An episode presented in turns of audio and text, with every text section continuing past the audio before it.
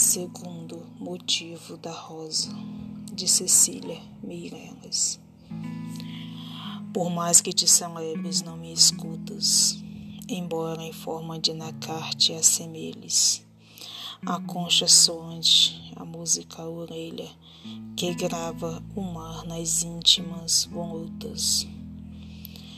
Deponho-te em cristal, de frente a espelhos, sem eco, de cisternas ou de grutas.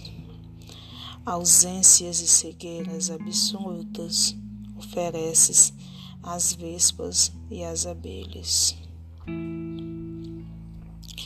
E a quem te adora, ó surda e silenciosa, e cega e bela interminável rosa, que em tempos e aroma e verso te transmutas, sem terra, sem estrelas brilha, presa a meu sonho, insensível à beleza que és e não sabes, porque não me escutas.